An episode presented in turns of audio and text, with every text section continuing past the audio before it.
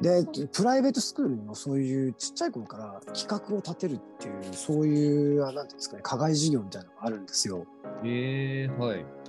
今回あの何個かリンクを送らせていただいたと思う中であのノーブレス・オブリージュを学ばせながらあのビジネスも同時に学ぶそういうふうな、えーと、コミュニティアクションっていうのがあるっていうリンクを確か送らさせていただいたと思うんですけども。え、これはすみません。どこに送ってますか？えっとですね、あのー、 Discord、Discord です。ああ、あ、ごめんなさい。来てますね。ありがとうございます。ちょっと、 Zoom の後にいただいたのちょっと見てそうです、そうです。はい。そうですはい。はい。あ、なるほど。いくつか。はい。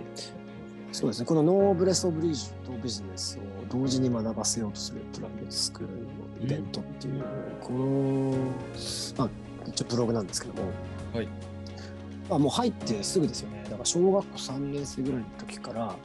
あのー、ゴールはあのー、チャリティーをすることなんですよ。はい、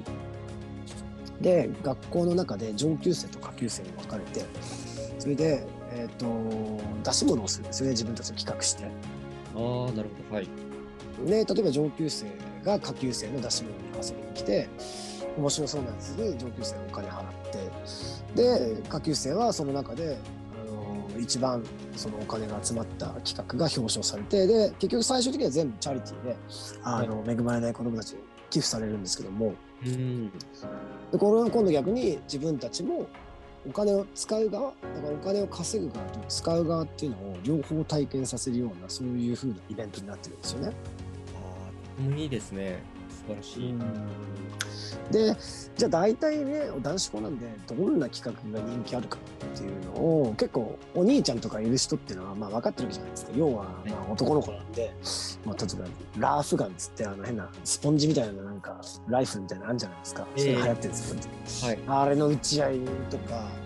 あとはねあのまあ、そういうねあの打ち合い系とかあとは何ですかぐちゃぐちゃなんか粘土とかそういうぐちゃぐちゃのものを触ってなんかなんかスライムみたいにするとかって結構ぐちゃぐちゃ系はい そういうなんかもうあのお母さんとかがすごい最もなんか嫌いそうなそういったような企画がねかなりね過去は人気集めてるっていうそういう統計は出てるんですよね。なるほど。うん、で そうそうそう。でやっぱり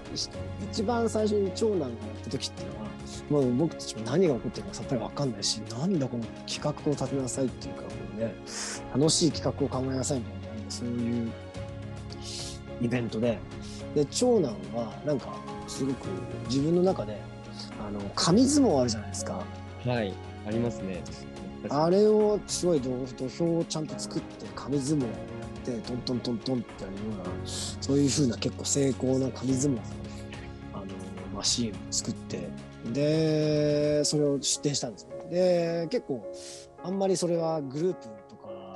組まないでなんかこう俺はこれがやりたいっつってこう一人で調整したんですよ。うん そしたら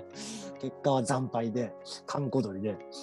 なんかそうただ上級生の人にすごく可愛がられてたんであの3人ぐらいのお兄さんが遊びに来てくれてあの情けをかけて あの遊んでくれてお金を あの払ってくれたとかって言ってて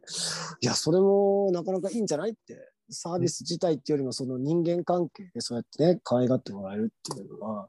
それはそういうのもね能力にしたからすごく良かったねってただ企画としてはどうだったと思うって言ったら先生とかはよく言ったから褒めてもらったんだとか言ってるけどいやいやいやお客さんの入りはどうだったって言ったらうんいまいちだねみたいな感じで。うん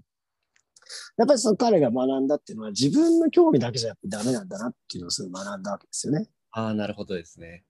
うん、やっぱりその何か企画を立てるっていうのはその対象となる人をどうやって楽しませるかっていうそこにポイントがあるっていうことに多分身をもって気づいたみたいなんですよね。うん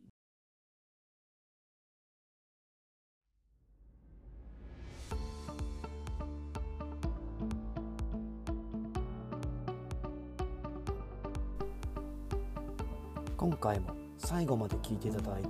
ありがとうございました。このタイミングでピンときた方は是非フォローをよろしくお願いします。質問や感想などがありましたらコメント欄の方に書いていただけるととても嬉しいです。ライブでの対談に反映させていただくとともに質問については定期的に配信の方でお答えさせていただきます。では次回の放送でまたお会いしましょう。